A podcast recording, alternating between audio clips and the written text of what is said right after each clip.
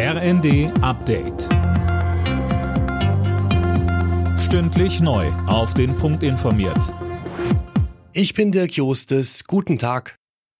Gegen eine mögliche Verlängerung der AKW-Laufzeiten gehen Umweltschützer auf die Barrikaden. Die Deutsche Umwelthilfe und die Organisation Ausgestrahlt drohen mit einer Klage, sollte die Politik so etwas beschließen. Beide Organisationen sprechen von unkalkulierbaren Sicherheitsrisiken. Vor dem Hintergrund der aktuellen Hitzewelle fordert der Sozialverband VDK einen bundesweiten Hitzeschutzplan.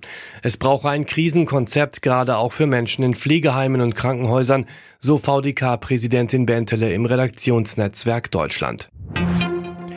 Der Petersberger Klimadialog in Berlin geht auf die Zielgerade. Vor dem Abschluss des Treffens zeigen sich Umweltschutzorganisationen enttäuscht. Sönke Röhling, die hatten sich mehr erhofft.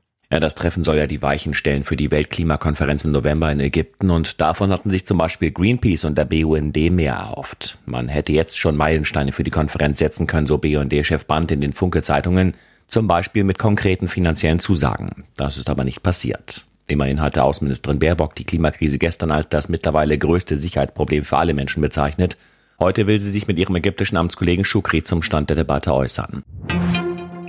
Kreml-Chef Putin und der türkische Präsident Erdogan wollen heute über Getreidelieferungen aus der Ukraine sprechen. Beide treffen sich am Rande eines Syrien-Gipfels im Iran. Imme Kasten. Konkret dürfte es um die Pläne für einen Getreidekorridor durch das Schwarze Meer gehen. Darauf hatten sich Vertreter Russlands und der Ukraine letzte Woche geeinigt. Die Ukraine gehört ja zu den größten Getreideexporteuren der Welt.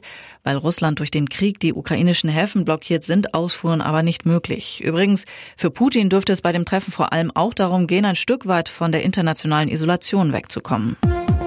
Alle Nachrichten auf rnd.de